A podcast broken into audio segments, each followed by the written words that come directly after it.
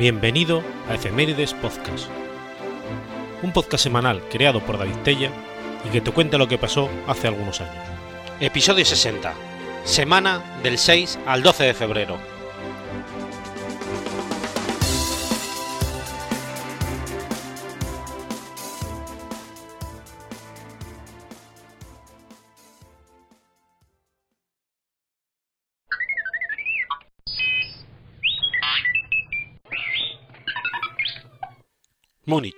Martes 6 de enero de 1912. Nace Eva Braun. Eva Anna Paula Braun era la segunda de las tres hijas de un maestro de escuela, Frederick Braun, y de Franziska Kronberger, que había trabajado de costurera antes de casarse. Los padres de Eva se separaron en 1921 y volvieron a casarse al año siguiente, principalmente por razones económicas. Eva Braun se educó en un liceo católico de Múnich y después estudió durante un año en la Escuela de Negocios del Convento de las Hermanas Inglesas de la localidad de Simbach am Inn, donde obtuvo unas calificaciones promedio y destacó por su talento para el atletismo. Con 17 años consiguió trabajo en el estudio de Heinrich Hoffmann, fotógrafo oficial del partido nazi. En principio fue empleada como dependiente y vendedora, pero pronto empezó a trabajar como fotógrafa. En octubre del 29 conoció a Adolf Hitler, en el estudio de Hoffmann en Múnich, a quien le presentaron como Herr Wolf. Su hermana Grell también comenzó a trabajar con Hoffmann en el 32, por lo que ambas alquilaron un apartamento para vivir juntas a partir de entonces. Grelch acompañó a Eva en sus posteriores viajes con Hitler a la zona de Obersalzberg. Hitler vivió con su medio sobrina, Heili Rowald, en un apartamento de Múnich desde el 29 hasta la muerte de esta el 18 de septiembre del 31, cuando fue encontrada muerta en el apartamento, a causa de un disparo efectuado por la pistola de Hitler en la que pareció ser un suicidio. En ese momento, el líder nazi se hallaba en Nuremberg. La relación con Raubal había sido muy importante para él, quizás la más intensa de toda su vida. Después de la muerte de Raubal, Hitler comenzó a ver más con frecuencia a Braun. La propia Eva Braun intentó suicidarse el 10 o el 11 de agosto del 32, disparándose en el pecho con la pistola de su padre. Los historiadores no la consideraron un intento serio de quitarse la vida, pero fue una llamada de atención para Hitler. Tras la recuperación de Eva, ambos se acercaron más todavía y hacia finales del 32 ya se habían convertido en amantes.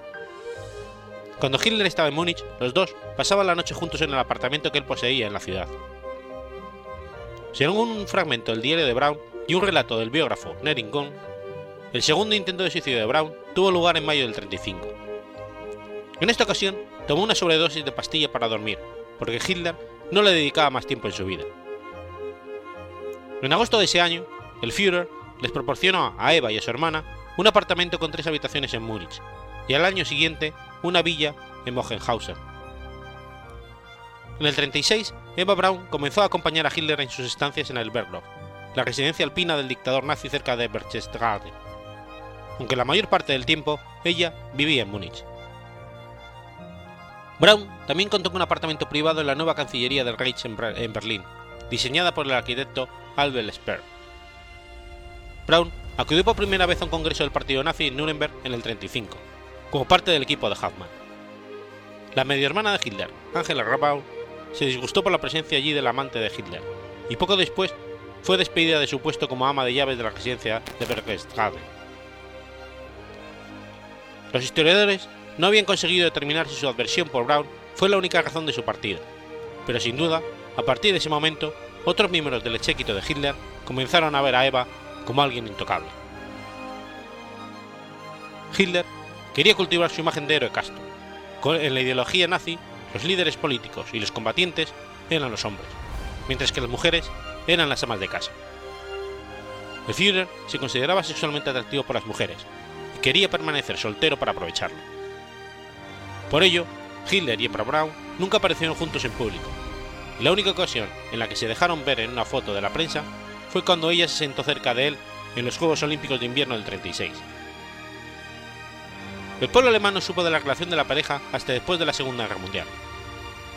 Según afirma Albert Speer en sus memorias, Braun nunca durmió en la misma habitación que Hitler, y además tenía sus propias estancias en el Berghof, en la residencia del Führer en Berlín y hasta en el búnker en el que acabó sus días.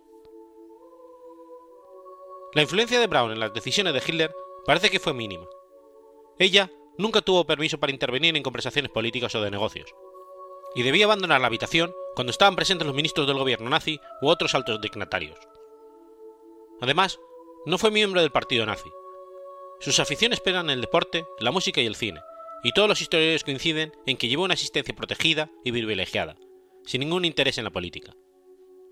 Braun no manifestó interés en los temas de gobierno hasta el 43, poco después de que Alemania nazi se volcara en poner en marcha una economía de guerra total. Algo que, entre otras cosas, suponía una posible prohibición de los cosméticos y los lujos de las mujeres. Según las memorias de Albert Speer, Braun se dirigió a Hitler muy indignada por este tema, por lo que después el Führer dio instrucciones a Speer, que entonces era ministro de Armamento, para que tan solo paralizara temporalmente la producción de cosméticos en lugar de ordenar su prohibición total. El 3 de junio del 44, la hermana de Eva, Gretsch, contrajo matrimonio con Hermann Fogerin, Gruppenführer de las SS y oficial de enlace entre el equipo de Hitler y el Reichsführer SS, Herrlich Himmler. Adolf Hitler usó esta boda como excusa para permitir a Eva Braun aparecer en actos oficiales, en los que ella era presentada como cuñada de Fegelin. Cuando Fegelin fue detenido intentando huir de Alemania en los últimos días de la guerra, Hitler ordenó su ejecución y lo fusilaron en el jardín de la Cancillería del Reich el 28 de abril de 1945.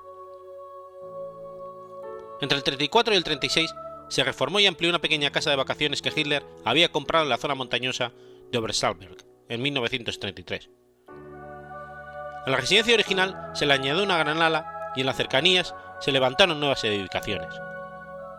El terreno se valló y el resto de viviendas de la montaña fueron compradas por el partido nazi y derribadas. Allí, en el llamado Berghof, Eva Braun y el resto de miembros del séquito de Hitler estaban aislados del mundo exterior. Speer, Hermann Goering y Martin Bormann tuvieron casas construidas dentro del complejo. El jefe del servicio personal de Hitler, Heinz afirma en sus memorias que Hitler y Braun tenían en el Berghof dos habitaciones y dos baños intercomunicados con puertas y casi todas las noches el Führer se quedaba solas con ella en el estudio antes de irse a dormir. Ella vestía una bata y bebía vino, mientras que él tomaba té. En público no hacían muestras de afecto o contacto físico, incluso dentro del Berghof. Brown interpretaba el rol de anfitriona con los visitantes habituales, aunque no participaba en la gestión de la residencia. Con frecuencia, Brown invitaba a amigos y familiares a acompañarla en el Berghof, los únicos invitados que tenían permiso para ello. Cuando tuvo noticia del atentado el 20 de julio del 44 contra Hitler, Brown le escribió: Desde nuestro primer encuentro juré seguirte a cualquier lugar hasta la muerte. Solo vivo por tu amor. Brown quería mucho sus dos perros de raza terrier escocés, llamados Negus y Stasi, los cuales tenían sendas casetas. Brown los mantenía ambos alejados de la, perra, de pastora alemán de Hitler, Blondie, que fue sacrificada el 29 de abril de 1945 por orden de Hitler para probar el ácido prúsico de las cápsulas con las que tanto él como Eva Braun pensaban suicidarse al día siguiente. Los dos perros de Eva y los cachorros de Blondie fueron sacrificados a tiros por el administrador de perros de Hitler, Fritz Tornau, el 30 de abril. A principios de abril del 45, Eva Braun viajó a Berlín para estar con Hitler en el Führerbunker. Una vez allí, no quiso irse a pesar de la cercanía de las tropas del Ejército Rojo, y comenzaron el asedio de la capital alemana a mediados del mes. Después de la medianoche del 28 al 29 de abril, Hitler y Braun contrajeron matrimonio en una modesta ceremonia civil dentro del búnker. Joseph Goebbels y Martin Bormann fueron testigos del enlace. Después, Hitler organizó un desayuno modesto con su nueva esposa. Con el matrimonio, Eva Braun pasó a llamarse Eva Hitler. Cuando firmó el acta matrimonial, escribió la letra B de su apellido familiar, pero enseguida lo tachó y la reemplazó por el apellido Hitler. Después de la una del 30 de abril, Braun y Hitler se despidieron del personal y de los miembros de su círculo más cercano. Aproximadamente un par de horas después, varios testigos afirman que oyeron el sonido de un disparo, por lo que tras esperar unos minutos, dos asistentes del Führer, Henry Lynch y Otto Gunche, entraron en el pequeño estudio y encontraron los cuerpos sin vida de Eva Braun y Adolf Hitler sobre el sofá. Ella había ingerido una cápsula de ácido prúsico y él se había pegado un tiro en la sien derecha con su pistola. Los cuerpos se subieron por las escaleras y se sacaron del búnker por la salida de emergencia hacia el jardín situado detrás de la Cancillería del Reich, donde fueron parcialmente incinerados. Eva Braun tenía 33 años cuando se suicidó. Los soviéticos encontraron sus restos carbonizados y los enterraron secretamente en el complejo del Departamento de Contrainteligencia de la Unión Soviética en Magdeburgo, Alemania Oriental, junto con los cuerpos de Joseph Magda Goebbels y sus seis hijos. El 4 de abril de 1970, un equipo del KGB soviético, con planes detallados de la ubicación de las tumbas, exhumó en secreto cinco cajas de madera, con lo que quedaba de los cuerpos. Incineraron y machacaron los restos y arrojaron las cenizas al río Biederich, afluente del cercano río Elba.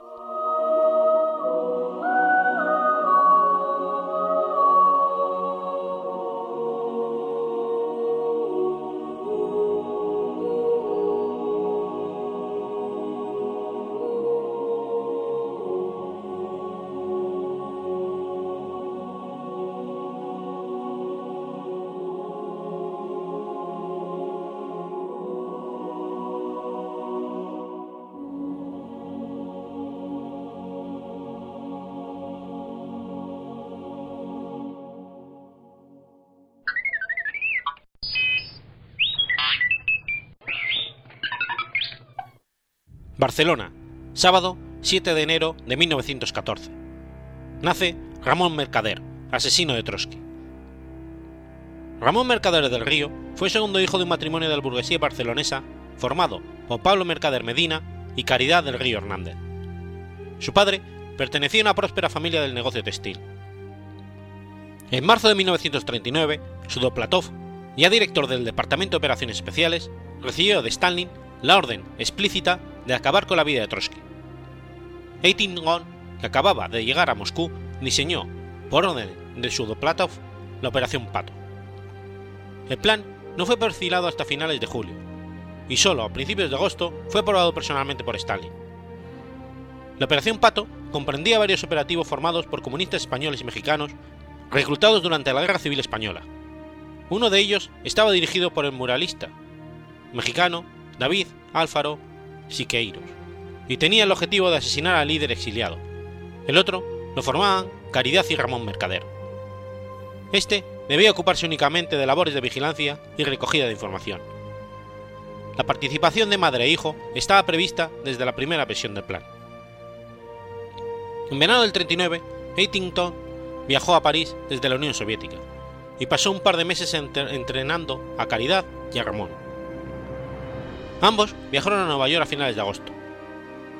La coincidencia con el inicio de la Segunda Guerra Mundial hizo que desde Moscú se dieran órdenes para suspender el traslado de Eitingon y los Mercader a América, pero dichas órdenes no fueron seguidas.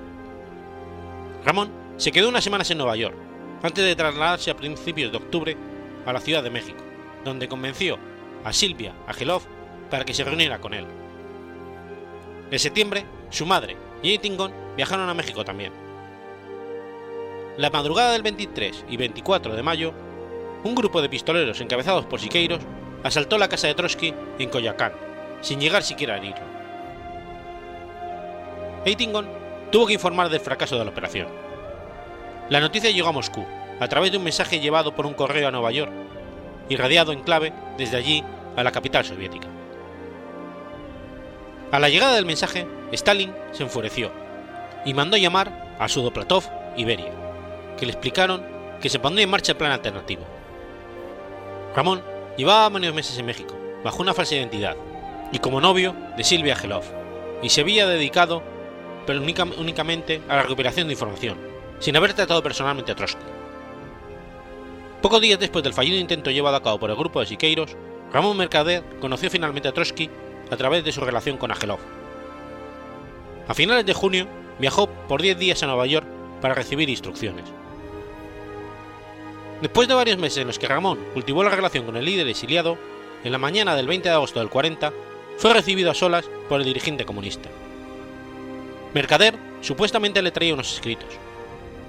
Trotsky se acercó a la ventana con el objeto de leer mejor, y en ese instante, Mercader le descargó un feroz golpe con un piolete en la cabeza, enterrando profundamente la herramienta en el cráneo de Trotsky. Aún así, Trotsky no pereció instantáneamente y sobrevivió entre espasmos y convulsiones durante unas 12 horas antes de fallecer. Silvia Angelov, al conocer la verdadera naturaleza del interés de Ramón por ella, intentó suicidarse. Detenido por los guardias de Trotsky y las autoridades mexicanas, se identificó como Jacques Mornard y fue condenado por asesinato a 20 años de prisión. En principio, la declaración de Mercader fue que tenía problemas personales con Trotsky. Según afirmó Sudaplatov, inicialmente Eitingon y Caridad Mercader habían planeado un ataque contra la casa de Trotsky en el momento en que Ramón estuviera dentro. Este aprovecharía la confusión para disparar contra su objetivo. Ramón se mostró en desacuerdo con el plan y decidió encargarse él mismo de asesinar en solitario a Trotsky. Trotsky moriría el día siguiente. Según el plan acordado, Caridad Mercader y Eitingon esperarían a Ramón en las inmediaciones de la casa fortaleza de Trotsky en un coche, para ayudarle a escapar. Sin embargo, se dieron cuenta de que, eh, de que el atentado había fracasado en cuanto observaron el ajetreo y oyeron las sirenas de la patrulla de la policía sin que Ramón hubiera salido, ante lo cual huyeron del lugar y abandonaron con rapidez el país.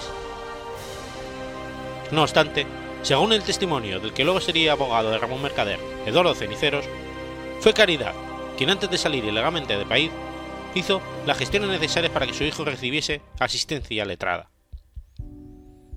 El elegido, a sugerencia de Lombardo Toledano, fue Octavio Medellín Hostos.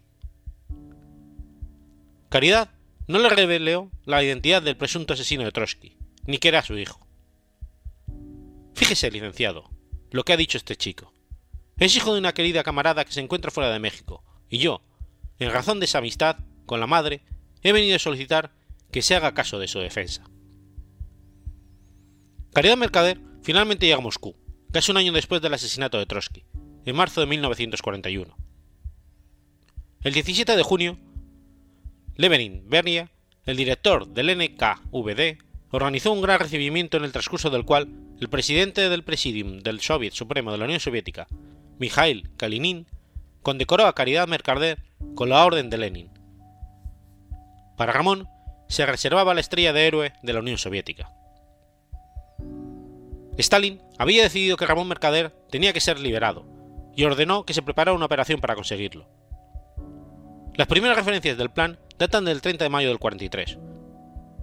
A finales de ese año, la Unión Soviética abrió embajada en México, lo que proporcionó cobertura legal a la estación del NKVD en dicho país. Sus objetivos principales eran dos. Dar cobertura a las operaciones de espionaje que los soviéticos realizaban para conocer los secretos de la bomba atómica estadounidense y sacar a Ramón Mercader de la cárcel. La operación, con el nombre clave de Nomo, estudió diversas estrategias para que Mercader huyera de la prisión, en la que deberían intervenir operativos soviéticos y comunistas mexicanos y españoles exiliados en el país. En verano del 43, Jesús Hernández fue enviado a México junto con Francisco Antón. Además de las tareas relacionadas con la reorganización del PCE en el país americano, Hernández también trabajaba para el NKVD. A finales de 1943, el régimen soviético diseñó un plan por el que Mercader podría huir durante una de las salidas de la cárcel para ir a declarar al juzgado. Aprovechando una reducción de la guardia que había de custodiarlo, Mercader sería introducido en un coche y sacado del país. Eitingon, bajo el nombre clave de Tom, debía coordinar el plan. La operación resultó un fiasco. A la incapacidad, la desconfianza y las redencillas entre los operativos soviéticos, españoles y mexicanos se unió la la inesperada presencia en el país de Caridad Mercader. Al parecer, se embarcó personalmente en una serie de gestiones con autoridades mexicanas para conseguir la libertad de su hijo. De hecho, según ceniceros, madre e hijo incluso pudieron verse personalmente, fuera de la prisión. La aparición en escena de Caridad Mercader y sus gestiones habrían alertado a las autoridades mexicanas, que endurecieron el régimen carcelario de Ramón de forma que los intentos de conseguir su huida habrían resultado infructuosos. A consecuencia de ello, los soviéticos ordenaron a Caridad que dejara a México de inmediato, y no volvieron a plantearse más intentos para sacar a Ramón Mercader de la prisión, el cual tuvo que cumplir completa su pena de 20 años de reclusión en la prisión de Lecumberri. Casi todos los autores que han tratado el tema, al igual que el propio Ramón, atribuyeron el fracaso, en todo o en parte, a la presencia de Caridad allí. De hecho, Ramón nunca perdonó a su madre por la interferencia en la operación y la consideró responsable del periodo adicional que tuvo que pasar encarcelado. En agosto del 53 se supo su verdadera identidad. El 6 de mayo del 60, Ramón Mercader acabó su condena y pudo viajar a Moscú con un pasaporte checoslovaco. Allí, donde seguía viviendo su hermano Luis, se estableció con su esposa Roquelia. En la estructura del KGB llegó a ser coronel, siendo condecorado en secreto como héroe de la Unión Soviética por la Orden de Lenin y la Medalla de Oro, la más alta distinción soviética, cumpliéndose la promesa que le había hecho Leonid Eitingon. La condecoración la recibió en persona, directamente, de manos del entonces director del KGB, Alexander. Pasó sus últimos años viviendo en Moscú y entre Moscú y La Habana, donde murió de cáncer en 1978. Está enterrado en el cementerio moscovita de Kunsevo, reservado a héroes de la Unión Soviética, bajo un nombre falso, Ramón Ivanovich López, cerca de las cenizas del famoso agente doble Kim Philby. También tiene un lugar de honor en el Museo del KGB de Moscú.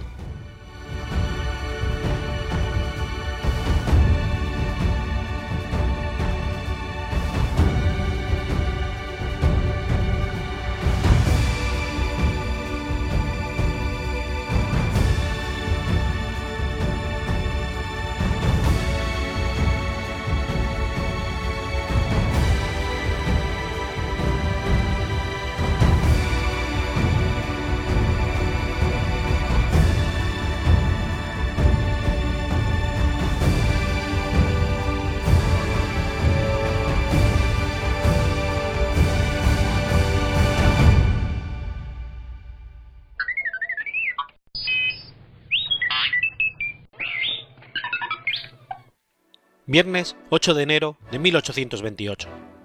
Nace Julio Verne. Julio Verne nació en Nantes, Francia, el 8 de febrero de 1828.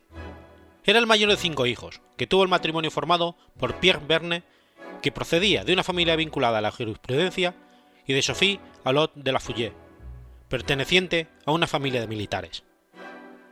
Su hermano Paul nació en un año después que él, y sus tres hermanas años más tarde. En 1839 ingresa en el colegio Saint Stalistas, donde demuestra su talento en geografía, griego, latín y canto. Cuando terminó su primer ciclo de estudios su padre, Pierre Verne le regaló a él y a su hermano Paul un foque de vela con el que planearon descender por el Loire hasta el mar. Sin embargo, Julio declinó al momento de emprender la aventura, ya que no había sido suficiente la planificación del viaje. Muchos biógrafos afirman que en 1839, a los 11 años, se escapó de casa para ser grumete en un mercante que viajaba a la India llamado Coraline, con la intención de comprar un collar de perlas para su prima Caroline, pero su padre alcanzó el barco y bajó a Julio. Y desde allí empezó a escribir historias. Pero realmente el interés por escribir se lo daba cuando una maestra le cuenta anécdotas de su marido marinero. Verne estaba interesado en la poesía y en la ciencia, leía y coleccionaba artículos científicos, demostrando una curiosidad casi enfermiza que le duraría toda la vida. En 1846 regresé al Liceo Real de Nantes, con un alto promedio. Probablemente gana un premio de geografía. En 1847 comenzó sus estudios de Derecho en París. En 1848 fue introducido por su tío, Choteaubourg, en los círculos literarios, donde conoció a los Dumas, padre e hijo, el primero tendrá influencia personal y literaria en Verne. En 1849 obtiene su título de abogado y su padre le permite permanecer en París. Sigue escribiendo teatro. Su padre quiso que se dedicara a la carrera de la abogacía, pero él no estaba por esta labor, y su padre, enfadado con él, dejó de financiarle. Además, todos sus ahorros los gastó en libros, mientras pasaba largas horas en las bibliotecas de París queriendo saberlo todo. Verne apenas tenía dinero para poder alimentarse, lo que le ocasionó tantos trastornos digestivos, así como trastornos nerviosos, que acabarían por desfigurarle la cara y le ocasionarían parálisis facial. En 1850, a los 22 años, escribe una comedia larga, Las pajas rotas, que logra estrenar en París gracias a Dumas, con modesto éxito. Al año siguiente publica en la revista ilustrada El Museo de las Familias dos relatos, Martín Paz y un drama en México, y varias obras teatrales, libretos para operetas de moda y novelas cortas. Durante esta época es secretario del Teatro Nacional de París, recomendado por Dumas. Sin embargo, el poco dinero que puede reunir lo invierte en un piano. En mayo de 1856 conoce quien sería su futura esposa, una mujer llamada Honorine Devine Morel, que es viuda de Morel y madre de dos hijas. Se casa con Honorine el 10 de enero de 1857, creyendo que encontrará la estabilidad emocional que le faltaba. Le pide a su padre 50.000 francos para invertir en la bolsa. Tras una larga discusión, su padre accede. El matrimonio, en vez de ayudarle, le desespera rápidamente. Cada vez que se le presenta la oportunidad, escapa de sus deberes de cónyuge. En una ocasión en la que el matrimonio viaja a Isoms para pasar una temporada con la hermana de Honorine, Julio toma un barco rumbo a Escocia, obligando a su mujer, que no sabía nada de él, a regresar sola a París. Después decide emprender otro viaje a Noruega y Dinamarca. Cuatro años después de contraer el matrimonio, Julio planea un viaje, que se traducirá después en dejar sola a Norain mientras ésta daba a luz al único hijo fruto del matrimonio, Michel Verne. En 1859 viaja a Escocia con su amigo Ignar. Su primera obra de ficción científica es también la primera novela que escribió, París en el siglo XX, y una de las pocas que no, lo, que no publicó en vida. Pierre-Jules Eth, su editor, rechazó la novela por el, pésimo, por el pesimismo que encerraba, pues presagiaba una sociedad en la que la gente vivía obsesionada con el dinero y con los faxes. Julio Verne publicó en 1863 el primero de sus 60 viajes extraordinarios, cinco semanas en globo. La serie, prolongada durante casi 40 años, habría de incluir entregas de la talla de Viaje al centro de la Tierra, de la Tierra a la Luna, Los hijos del Capitán Grant, etc. En el año 1869 aparece publicada en España 20.000 leguas de viaje submarino, a la que seguirían La isla misteriosa, La vuelta al mundo en 80 días, Miguel Strogoff, La esfinge de los hielos o El soberbio Orinoco. En 1863 trae amistad con el aventurero, periodista y fotógrafo Nadar. Con él investiga los perfeccionamientos que se le podría hacer a unos aparatos volantes, los que describe en cinco semanas en globo. Nadar le recomienda a Essel, dueño del magazine de Ilustración y Recreo, quien le publica la primera entrega del folletín. Debido al éxito de esta obra, el dueño de la revista le ofrece un contrato por 20 años a 20.000 francos anuales. En 1863, a raíz del éxito de la tercera novela, viaja a Estados Unidos en un ciclo de conferencias con su hermano Paul Verne. Dos años después, publicaría la historia de un viaje a la Luna en dos partes, de la Tierra a la Luna y alrededor a la Luna. Uno de los, personajes, el intrépido francés Michel Ardan, es un vivo retrato de su querido amigo. El otro, Impy Barbicane, está basado en el carácter del presidente estadounidense Abraham Lincoln, asesinado a principios de ese mismo año. Existen varias similitudes en el primer verdadero viaje a la Luna, el del Apolo 8, en 1968. En la nave viajaban tres astronautas. Estados Unidos es el promotor y productor de la hazaña. Despegan desde el estado de Florida. Escapan de la gravedad terrestre a 11 km por segundo.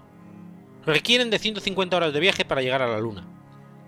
No alunizan, sino que orbitan varias veces alrededor del satélite y luego regresan a la Tierra. El día del estreno de su adaptación al teatro de la Vuelta al Mundo en 80 días, Verne vivió la única experiencia de su existencia digna de sus personajes. Insistió, insistió en revisar personalmente la canastilla que conduciría a Phileas Fogg y a su inseparable Passepartout a grupas de un elefante verdadero. La caída de una parte del escenario asustó al animal, que salió despavorido del teatro con el autor a cuestas, para recorrer el boulevard de Capuchins hasta que el domador los alcanzó en las tuberías.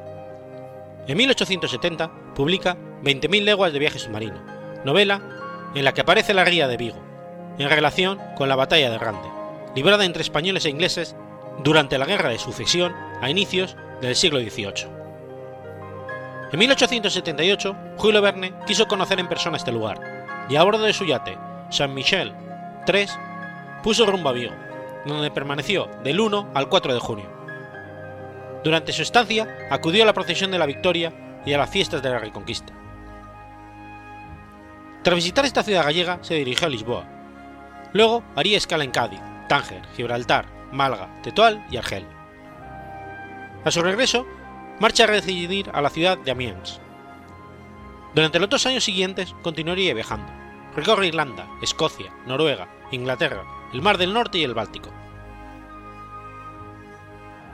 Su hijo, Michel Verne, fue muy rebelde. Quedó recluido en un manicomio a petición de Julio. Después de algunos años, Michel salió, pero llevó siempre muy mal que su padre lo hubiera internado. Michel ya había estado de pequeño internado en un correccional. Cuando Verne tiene 58 años, en marzo del 86, tiene lugar un trágico suceso. Mientras camina de regreso a su casa, su sobrino, Gastón, de 25 años, con quien mantiene una cordial relación, le dispara con un revólver, sin motivaciones claras. La primera bala no da en el blanco, pero la segunda le hiera en la pierna izquierda, provocándole una cojera de la que no se recuperará. El incidente es ocultado por la prensa, y Gastón pasa el resto de su vida internado en un manicomio. Tras las muertes de Hetzel y de su madre en 1887, Julio comienza a escribir obras más sombrías.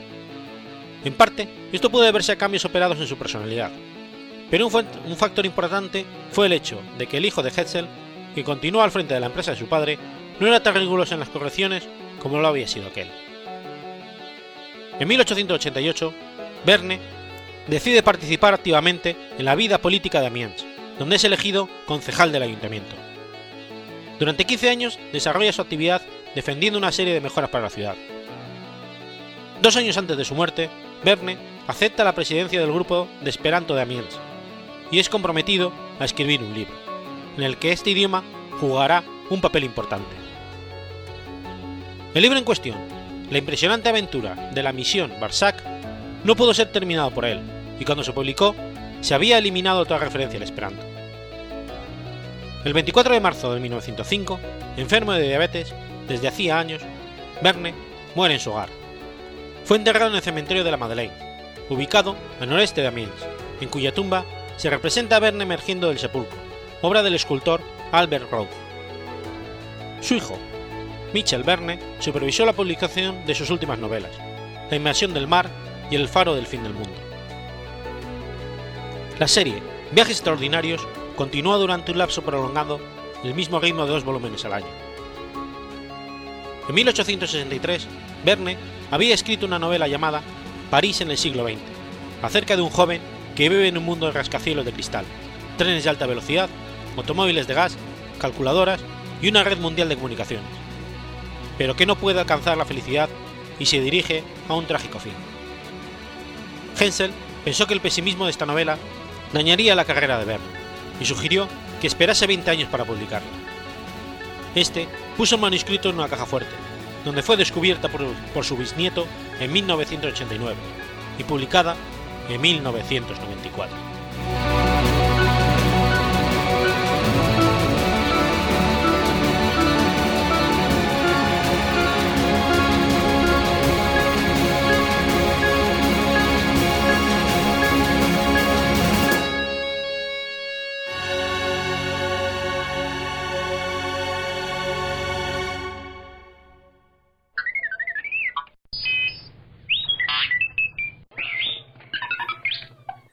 Los Ángeles, viernes 9 de enero de 1945. Nace Mia Farrow. Mia Farrow, cuyo nombre real es María de Lourdes Miller Farrow, es hija de John Farrow, un director de cine australiano, y de la actriz irlandesa Maureen O'Sullivan. Ambos padres eran católicos practicantes, y Mia tuvo una crianza católica. Creció principalmente en Beverly Hills, en Southern, California, y usualmente viajaba con sus padres durante la realización de sus películas. Su debut en el cine fue en un cortometraje del 47, junto a su madre. Este trataba sobre madres famosas y sus hijos. En la década del 1950 apareció en el documental educativo sobre la Guerra Fría Duck and Cover. Farrow ha aparecido en más de 40 películas y ha ganado numerosos premios, incluyendo Globo de Oro y 7 nominaciones para tal premio, 3 nominaciones a los premios BAFTA y ganó el premio a Mejor Actriz en el Festival Internacional de Cine de San Sebastián. Farrow es embajadora de buena voluntad de UNICEF. Cuando en el año 2006 Mia Farrow visitó Berlín, la exposición de los United Body Bears durante el Día Mundial del Refugiado quiso llamar la atención sobre la difícil situación de los refugiados de la región de Darfur. Asistió en su calidad de embajadora especial de UNICEF. Su último esfuerzo ha sido en una página web que contiene una guía explicando cómo involucrarse en el activismo de Darfur, junto a sus fotos y publicaciones en un blog desde Darfur, Chad y la República Central Africana. Se casó con Frank Sinatra el 19 de julio de 1966, pero se divorciaron en el 68. Después se casó con Andre Previn en 1970. Tuvieron tres hijos y adoptaron otros tres. Se divorciaron, se divorciaron nueve años después.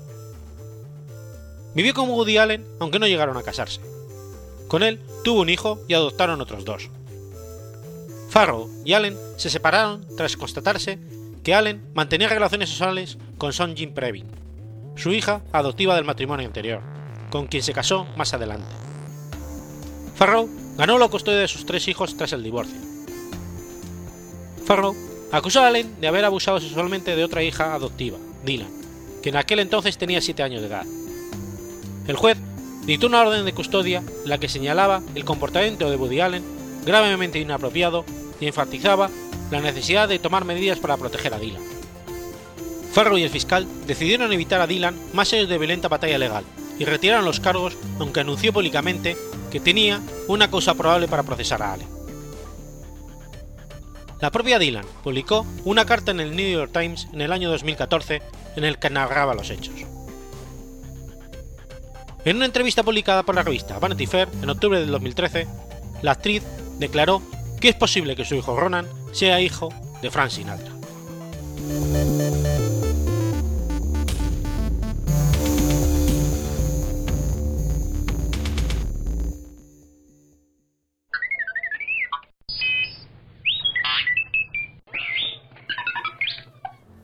Lunes 10 de enero de 1755. Muere Montesquieu. Charles-Louis de Secondat, señor de la Bred y barón de Montesquieu, fue un cronista y pensador político francés cuya obra se desarrolla en el contexto del movimiento intelectual y cultural conocido como la Ilustración. Nació el 18 de enero de 1789 en el Château de Verdé, a pocos kilómetros de Burdeos, Francia. Hijo de Jacques Secondat y Marie-François de Pesnel, su familia pertenecía a la llamada nobleza de Toga. Su madre, Marie-François de Pesnel, murió cuando Charles de Secondat tenía 7 años de edad. Era la heredera de una importante fortuna que aportó el baronazgo de la Bret a la familia Secondat.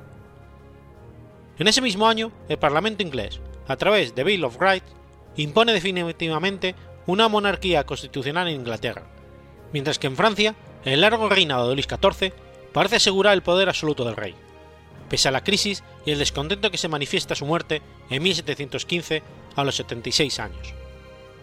Estudió en la Escuela Católica de Julie y la carrera de Derecho siguiendo la tradición familiar, primero en la Universidad de Burdeos y más tarde en la de París, entrando en contacto con los intelectuales de la capital francesa. En 1714, tras la muerte del padre, vuelve a la Bret, donde ingresa como consejero en el Parlamento de Burdeos. Pasa a vivir bajo la protección de su tío, el barón de Montesquieu. En 1715 contrae matrimonio con Jean Lartigue, una protestante que le aporta un importante dote cuando él contaba con 26 años. Al año siguiente, hereda una fortuna a causa del fallecimiento de su tío, como también el título de barón de Montesquieu y de presidente de por vida en el Parlamento de Burdeos. Para esta época, Inglaterra se había autoproclamado una monarquía constitucional a consecuencia de su Revolución Gloriosa, y se había unido con Escocia en la Unión de 1707 para formar el Reino de Gran Bretaña. En 1715 fallece Luis XIV, que había reinado por mucho tiempo y es sucedido por Luis XV, que contaba con 5 años de edad. Estas transformaciones nacionales causaron un gran impacto en Montesquieu. Él se referirá a las mismas en forma repetitiva en sus escritos. Al poco tiempo recibe reconocimiento literario por la publicación de su obra Lettres Personages, una sátira basada en la correspondencia imaginaria entre un visitante persa de paseo por París que hace notar los absurdos abusos de la sociedad contemporánea. Luego publica consideraciones sobre las causas de la grandeza y decadencia de los romanos, considerada por algunos estudiosos como una transición entre las cartas persas a su obra maestra. El espíritu de las leyes fue originalmente publicado en forma anónima en 1748 y rápidamente se elevó a una posición de gran influencia.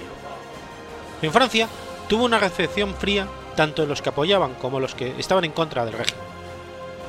La Iglesia Católica prohibió el espíritu de las leyes en 1751 y lo incluyó en el índice de libros prohibidos. Recibió los mayores elogios del resto de Europa, especialmente de Gran Bretaña. Montesquieu también era tenido en alta estima en las colonias británicas en América, como un campeón de la libertad británica. El estudioso de la política, Donald Land, ha descubierto que Montesquieu era la persona más comúnmente citada en temas de gobierno y política en la América británica colonial pre-revolucionaria, siendo citado por los fundadores norteamericanos más que ninguna otra fuente con excepción de la Biblia. Después de la Revolución estadounidense, las obras de Montesquieu continuaron ejerciendo una poderosa influencia en muchos de los pensadores y fundadores de los Estados Unidos, particularmente James Madison de Virginia, uno de los padres de la Constitución. La filosofía de Montesquieu en el sentido que debe establecerse un gobierno de forma tal que ningún hombre tenga miedo de otro, fue un recordatorio para Madison y otros que un cimiento libre y estable para un nuevo gobierno nacional requería de poderes separados claramente definidos y balanceados. Durante esa época, y como miembro de la Academia de Ciencias de Burdeos, presentará varios estudios sobre las glándulas suprarrenales, la gravedad y el eco. Su función de magistrado la aburre, por lo que termina vendiendo el cargo y dedicándose a viajar por Europa observando costumbres e instituciones de los diferentes países. Pasa por Austria y Hungría, permanece un año en Italia y 18 meses en Inglaterra antes de regresar a Francia.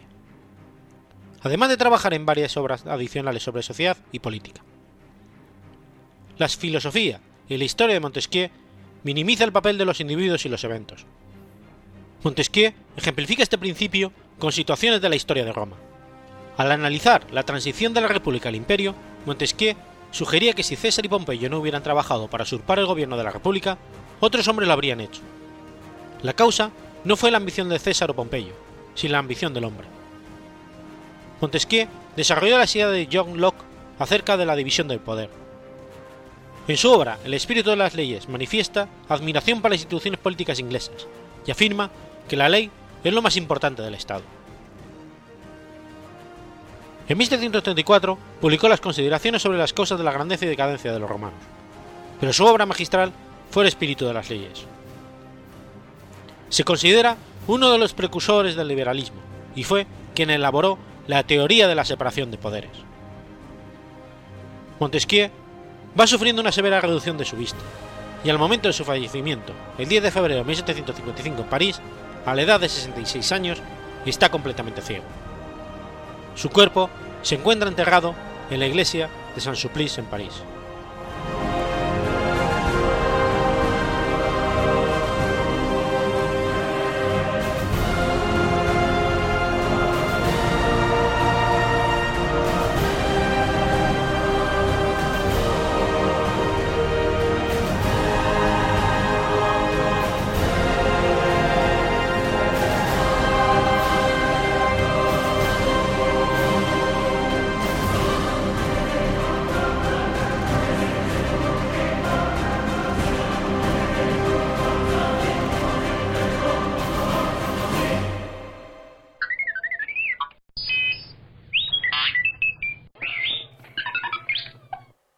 'Dorset, martes 11 de enero de 1800. Nace William Fox Talbot.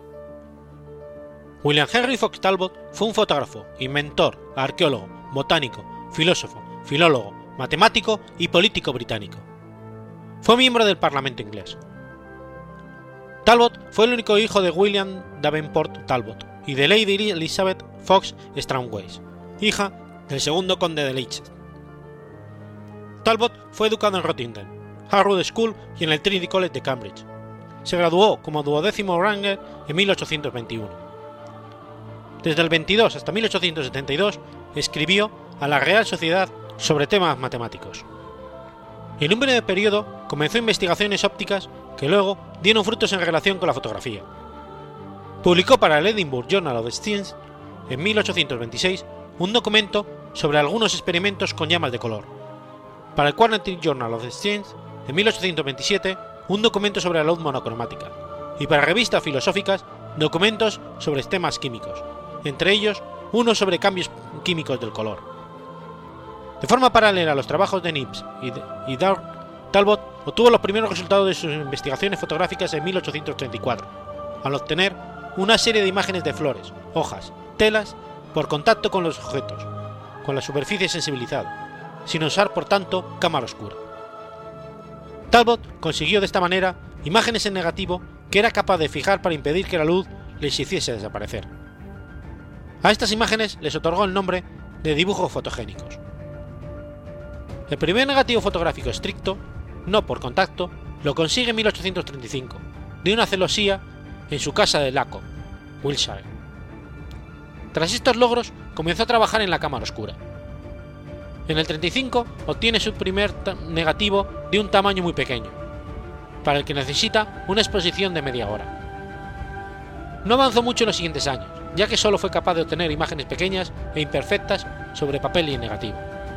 Al oír hablar del invento de Nips y Darwin, se sintió estimulado para continuar sus investigaciones, a la vez que reclamó un reconocimiento público para su larga línea de investigación. Es por ello que dio a conocer sus logros a los medios científicos británicos leyendo Michael Faraday ante la Royal Society de Londres, una comunicación titulada Algo sobre el dibujo fotogénico, e incluso se los hizo ver al político francés François Dargaud, quien pudo comprobar que estas imágenes imperfectas no podían ser comparadas con las realizadas por Darwin. Durante los años 1840 y 41 obtuvo mejoras importantes en sus investigaciones, razón por la cual dio a conocer públicamente su calotipo, con el que se podían realizar copias innumerables de un único negativo. Las imágenes positivas obtenidas mediante el calotipo son poco nítidas y además oscuras, y carecen de una escala de grises a diferencia del daguerrotipo. Sin embargo, resulta ser un procedimiento más económico y más fácil de utilizar, requiriendo además de un tiempo de exposición de unos 30 segundos. William Henry Ford Talbot falleció en Lacock, West Whiteside, el 17 de septiembre de 1877.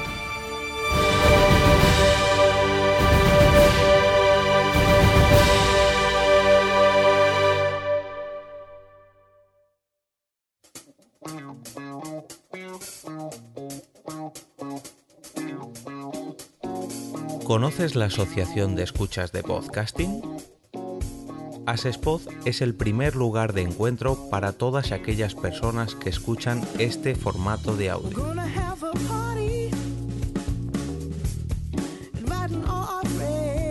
Compartimos, comentamos y escuchamos una gran cantidad de podcasts, pero seguro que no los conocemos todos. Nos falta este que estás escuchando ahora mismo.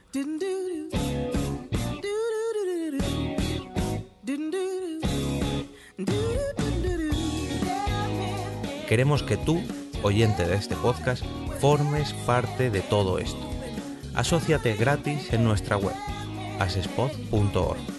Búscanos en las redes sociales, Twitter, Facebook y Google ⁇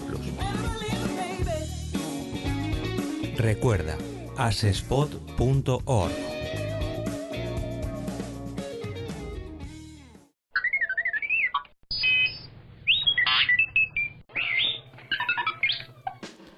Chicago, domingo 12 de febrero de 1939. Nace Ray Mazarek. Raymond Daniel Mazarek fue un músico, cantante, productor, director de cine y escritor estadounidense. Fue cofundador y teclista de la banda de rock The Doors. Sus padres fueron Raymond Mazarek Sr. y Elena Koledon. Ambos habían emigrado de Polonia a los Estados Unidos, estableciéndose en la ciudad de Chicago. Sus primeras notas en el piano fueron a los 9 años. Fue pianista de los Doors entre el 65 y el 73, y hasta 1971 la banda actuó con su formación original compuesta también por Jim Morrison, Robbie Krieger y John Desmond. En el 71 fallece Jim Morrison y The Doors prosigue como trío editando dos discos más, Other Boys y Full Circle, encargándose Mazarek de la voz de cabecera y Krieger de los coros. Para facilitar el trabajo de Mazarek durante este periodo, The Doors ejecuta sus piezas con un bajista en. En 1973 se produce la separación oficial de la agrupación.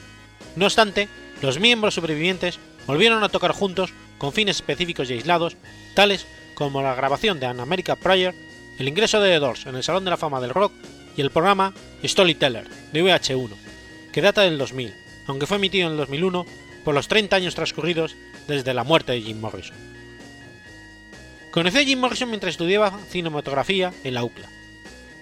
Tras finalizar el curso, en un encuentro casual de ambos en las playas de Venice, California, Morrison leyó y cantó una canción que acababa de escribir, Moonlight Drive, y Mazarek quedó fascinado por la crudeza y composición de la misma. De esta manera, Ray invitó a Jim a la banda de él y sus hermanos, llamada Rick and Ravens. Pero al resto del grupo no le parecían buenas las ideas de Jim Morrison, así que Mazarek llamó a unos compañeros de meditación, Robbie Krieger y John Desmond, ambos provenientes de una banda llamada The Psychedelic Rangers. Por esta razón, Mazarek y Rob Morrison son considerados como los fundadores del grupo Los Doors. Los teclados de Mazarek representan el sonido característico de los Doors, gracias a su estilo psicodélico, y en ellos residen muchos de los grandes solos instrumentales de las canciones del grupo. Como The Doors no contaba con bajista oficial en escena, este sonido lo realizaba Mazarek con un Fender Rhodes Piano Bass, un teclado que suena como un bajo en las actuaciones en vivo. En las grabaciones de estudio, la banda contó con los distintos bajistas, contratados para la ocasión, ya que según Paul Rochwin, el ingeniero de sonido de la banda, el bajo ejecutado por los Fender no lograba emitir un sonido nítido una vez registrado. En los conciertos en vivo también se contó con la participación vocal, en temas como Close to You y una versión de Hello I Love You en vivo desde Europa. También grabó sesiones en estudio, tales como Taylor Ride y You Need Me, incluido en el álbum LA Woman. Después de la muerte de Jim Morrison en el 71, Roy Mazare, junto con el resto de la banda, lanzaron un par de discos con mediano éxito. Para finales de los 70 y principios de los 80, Craig Mazarek fue productor de la banda punk californiana The X. Participó como escritor de la película X-Files Fight and Future en 1998.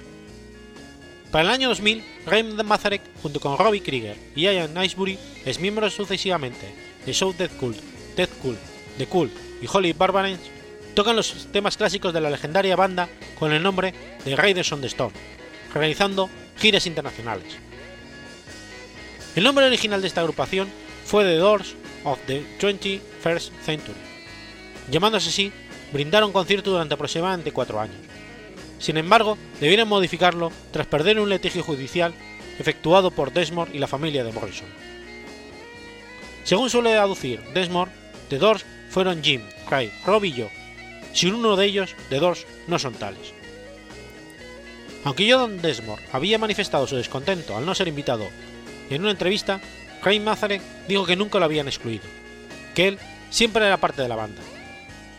Mazarek y Krieger siguieron señalando que Desmond siempre tendría las puertas abiertas para volver a tocar con ellos, y que si no lo hacía era por decisión exclusivamente suya. En febrero de 2007, Ian Asbury decide volver a su legado con The Cult, dejándole el puesto vocal a Brett Collins. Mazarek es mejor conocido por su trabajo con The Doors y se convirtió en uno de los actos de rock más polémicos de la década de los 60, vendiendo más de 100 millones de álbumes en todo el mundo, y la recepción de 19 de oro, 14 de platino y 5 discos multiplatino en los Estados Unidos solamente. Después de la muerte de Morrison, Mazarek se convirtió en un autor de éxito y un artista nominado al Grammy por su propio derecho. Falleció a los 74 años, el 20 de mayo de 2013, a causa del cáncer hepático que llevaba arrastrando desde hacía ya meses.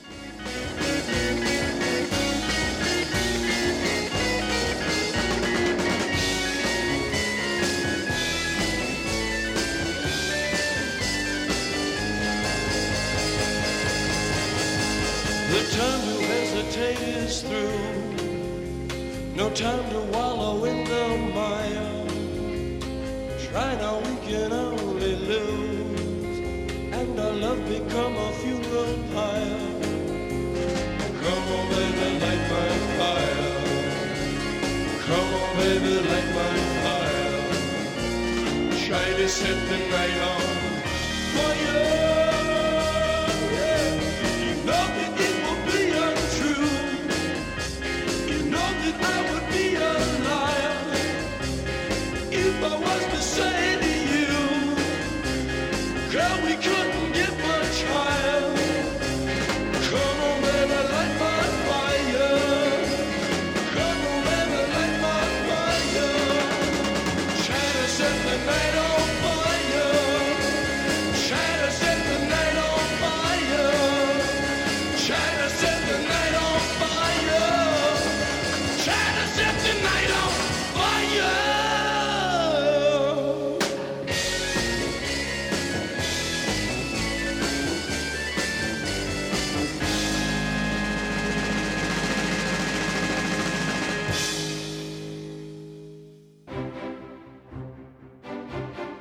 Has escuchado Efemérides Podcast.